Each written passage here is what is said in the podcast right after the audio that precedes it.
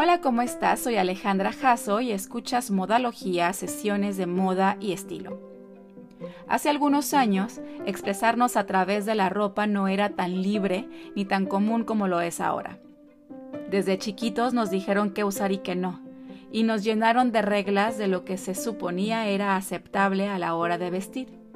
Y es que las reglas en la moda han existido desde las civilizaciones antiguas Griegos, egipcios, romanos tenían reglas en cuestión de vestimenta. Son muchos siglos siguiendo lineamientos, así que es comprensible por qué nos tardamos tanto en considerar las reglas en el vestir obsoletas y simplemente pasadas de moda. En esta sesión te voy a contar sobre las reglas de la moda y el estilo, algunas de épocas pasadas, otras que estuvieron vigentes no hace mucho y de estas cuales conservar, si es que queda alguna, y cuáles romper inmediatamente. Comenzamos. En las civilizaciones antiguas las reglas de la vestimenta estaban relacionadas con la jerarquía, las posiciones sociales e incluso con la religión. Por ejemplo, en el antiguo Egipto, la vestimenta principalmente confeccionada en lino tenía diferentes cualidades y, por supuesto, el más fino y transparente, el lino real, era exclusivo de los faraones. Asimismo, las pelucas femeninas, las decoradas con rizos y trenzas, eran reservadas para las aristócratas y nadie más podía llevarlas. Y en la cultura romana, el color púrpura era solo para el emperador y las togas solo para los hombres. Además, la connotación cambiaba drásticamente si una mujer llevaba toga, de respetable a prostituta. En la Edad Media, las reglas se regían por la iglesia y la moral. El cabello en las mujeres era sinónimo de vulgaridad. Los colores vibrantes estaban relacionados con el orgullo y su uso podía considerarse pecado y las puntas de los zapatos de los caballeros, que podían llegar a medir hasta 70 centímetros, fueron reguladas por ser consideradas tentación de Satanás e impedir arrodillarse en misa. Y así nos fuimos llevando la historia de la moda, con reglas, prohibiciones y restricciones. De colores, el negro es solo para el luto. De largos, es inmoral enseñar los tobillos de prendas, el pantalón es solo para los hombres. De maquillaje, las mujeres respetables no se maquillan. Poco a poco se fueron perdiendo o suavizando estas reglas moralinas, pero llegaron otras que tienen que ver más con una cuestión estética, y que igual que las de los siglos pasados merecen romperse y mandarse lejos, muy lejos. Por ejemplo, no combines negro con café y tampoco negro con azul. En algún momento fueron considerados como errores de estilo, pero ambas combinaciones hoy se piensan elegantes y poco comunes, pues aún no son mezclas muy populares. Pero funcionan porque son considerados colores neutros, y esta regla puede romperse muy fácil. Solo agrega elementos de color para darle mayor vida a la combinación. Combina tus zapatos con el bolso y con el cinturón. Siempre se les ha dicho a los hombres que sus zapatos y sus cinturones deben coincidir si quieren lucir profesionales y elegantes. Y a nosotras que nuestros zapatos deben combinar con el bolso. No está mal que los combines si esta es tu intención. Le otorga un aspecto clásico al atuendo. Sin embargo, es más realista y hace más interesante el atuendo llevar accesorios que se complementen y no exactamente que hagan machi machi. Usa medias cuando lleves falda o vestido. Nuestras mamás o nuestras abuelas consideraban a las pantimedias indispensables a la hora de vestir.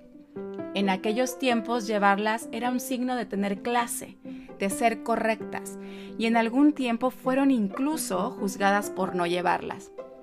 Afortunadamente, esto hoy está fuera de moda y llevar medias, mallas o pantimedias es una cuestión de gusto y estilo. No mezcles metales. O llevas plateado o llevas dorado. La regla te obliga a escoger uno, totalmente aburrida y afortunadamente pasada de moda. puedes mezclar todos los metales y materiales en joyería o en las prendas mismas.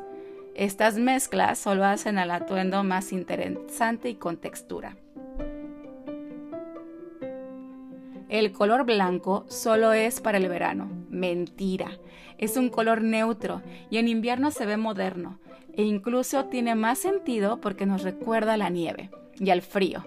Puedes combinarlo con cualquier color o incluso crear un look monocromático. No mezcles estampados.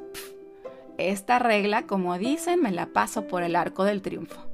Gran parte de mi estilo personal radica en combinarlos. Pero la verdad es que por algún momento el mezclar, por ejemplo, los lunares con las líneas fue considerado un error en la moda. Hoy más bien es una expresión de creatividad. Viste de acuerdo a tu edad. ¿Cuántas veces no hemos escuchado esta frase? ¿Qué tal si mejor vestimos nuestra personalidad? Recuerda que las prendas las usamos para expresarnos y para sentirnos bien en ellas y la verdad es que no traen una etiqueta con el rango de edad al que pertenecen. Viste quién eres, utiliza la ropa a tu favor y si hay alguna prenda que entre comillas tradicionalmente no sea para tu edad, pero te encanta, seguro la harás funcionar. La ropa tiene género. No necesariamente. Si has escuchado los episodios de este podcast, sabrás que las faldas y los tacones empezaron siendo prendas para los hombres. Pero la evolución, la necesidad y el estilo hizo que terminaran en el guardarropa femenino. Lo cierto es que así como no tienen edad las prendas, tampoco son exclusivas de un género. Se trata de usar prendas que nos representen y nos hagan sentir bien. ¿En qué momento nos llenamos de tantas reglas?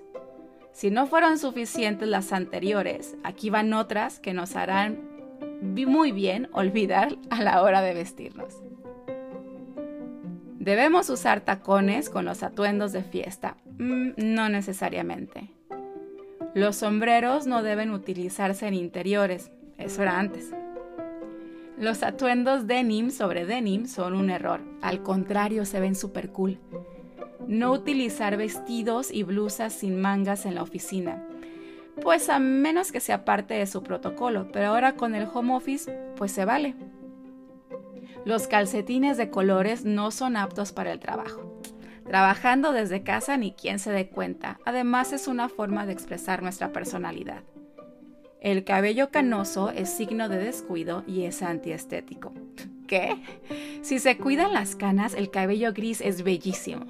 Además, está incluido en los tonos de fantasía.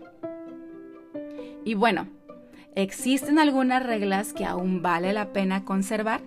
La verdad es que las reglas están para desafiarse y romperse. Pero lo mejor sería romperlas o brincarlas con conocimiento de causa, ¿no? Adrede, sabiendo qué es lo que funciona para ti que te ayuda a proyectar una imagen personal que te describa, que te represente, que te haga lucir y sentirte increíble. La ropa, el maquillaje, el cabello son tus aliados. Úsalos, experimenta, diviértete y no dejes que unas reglas impuestas por quién sabe quién, alguien sin imaginación, sin sentido de la creatividad y la expresión seguro, te diga qué y cómo llevar la moda. He dicho. Nos escuchamos por aquí la próxima sesión. Te invito a que me sigas en mis redes, en Instagram, en Alejandra Jasso, en Facebook, en Alejandra Jasso Fashion and Styling y también está la página alejandrajasso.com. Estoy en Clubhouse, si andas por ahí, también nos encontramos.